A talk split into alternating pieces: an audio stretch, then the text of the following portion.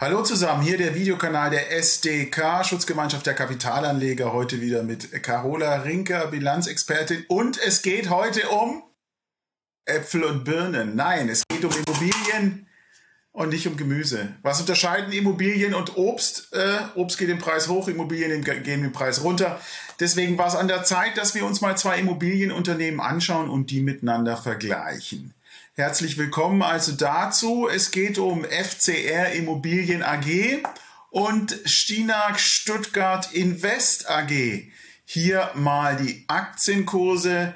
Zwei Immobilienunternehmen kleinerer Größe, mittelständisch könnte man sagen, mit Aktien am Markt, mit Anleihen am Markt. Und Carola hat sich deren Bilanzen mal angeschaut. Carola, Warum Äpfel und Birnen? Was kann diese beiden Unternehmen denn so unterscheiden? Ja, also ähm, die Frage ist, was ist in den Bilanzen drin? Genauso wie jetzt, wenn ich jetzt Äpfel und Birnen sehe, denke ich gleich an den faulen Apfel.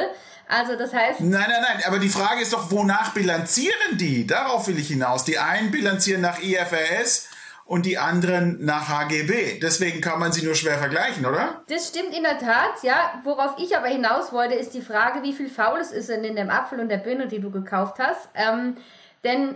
Du, die sind super. Ja, also wahrscheinlich äh, besser und wert, werthaltiger als so manche Immobilien momentan. Ähm, wenn wir uns die Unterschiede anschauen, ist es so, ja, Stinak, HGB, konservativ. Das heißt, ähm, wir haben hier die Immobilien eher gering bewertet, was jetzt natürlich heißt, in der momentanen Situation ist das Risiko von drohenden Abschreibungen geringer. Weil hier.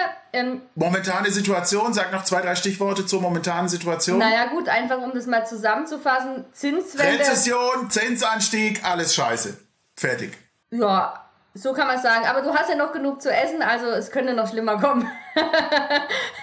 okay, aber jetzt wieder zurück zur Bilanz. Und zwar ist es an sich so, ähm, dass wenn wir uns jetzt den Abschluss nach HGB zum Beispiel von Stinak anschauen, ähm, dann sehen wir da, die bilanzieren eher konservativ. Das heißt also, dass die Immobilien zu dem Betrag in der Bilanz erfasst wurden, zu dem sie gekauft wurden, abzüglich Abschreibungen.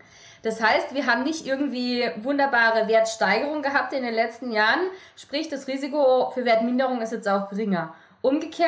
Das heißt, anders als zum Beispiel bei Adler. Ja, Adler, genau. die Gewinne ausgewiesen haben, die vor allem darauf beruhten, dass man Buchwerte der Immobilien hochschrieb. Genau, das ist ja an sich nach IFRS, sagen wir mal, in der Immobilienbranche gängige Praxis gewesen. Also man leider gängige Praxis. Ja, leider. Und jetzt finden wir endlich Gehör, hoffe ich doch mal.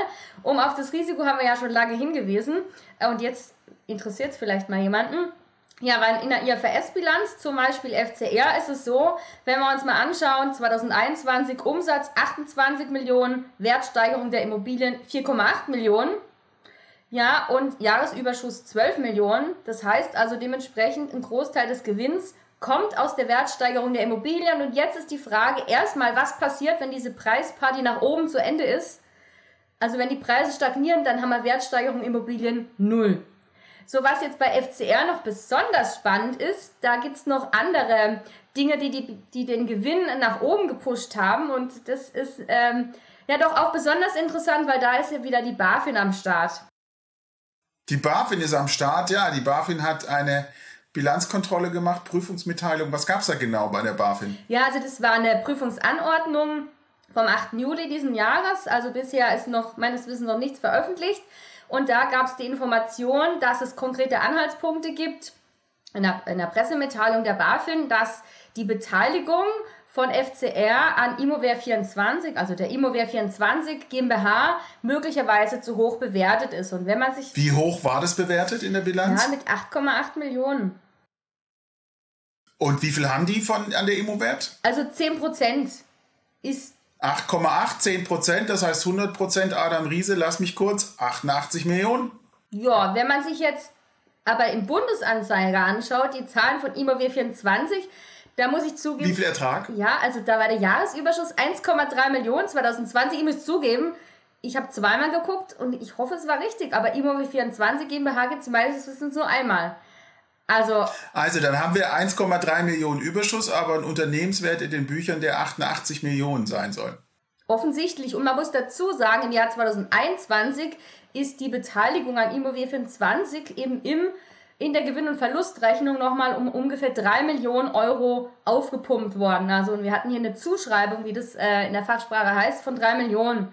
Und das ist natürlich auch kein Geld, was dem Unternehmen zufließt. Und also ich weiß jetzt nicht, wie bekannt Immover24 ist. Das ist ja eine Software für die Immobilienverwaltung, was man sicherlich immer braucht. Aber ist das so viel wert?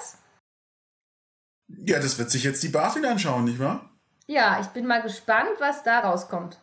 Carola, bis hierher, vielen Dank. Wir haben mal gesehen, wie wichtig es ist, sich anzuschauen, nach was für Regeln ein Unternehmen bilanziert. Hier mal Stina KGB, FCR, IFRS und das macht tatsächlich erhebliche Unterschiede aus für die Frage, welche Gewinne kann ein Unternehmen ausweisen. Also schaut euch das an, abonniert unseren Kanal Werdet Mitglied bei der SDK und wie immer, wir haben hier keine Anlageempfehlung gegeben, insbesondere nicht hinsichtlich der beiden besprochenen Unternehmen und bleibt uns gewogen. Und Carola, vielen Dank. Gerne mal. Ja, hier unser kurzes Video zur Bilanzierung bei Immobilienunternehmen und Hinweis auf unser sehr viel gesehenes Video mit Melanie Bergermann und Carola Rinker zu den Entwicklungen auf dem Immobilienmarkt. Klickt da mal rein, schaut euch das an, wirklich spannend.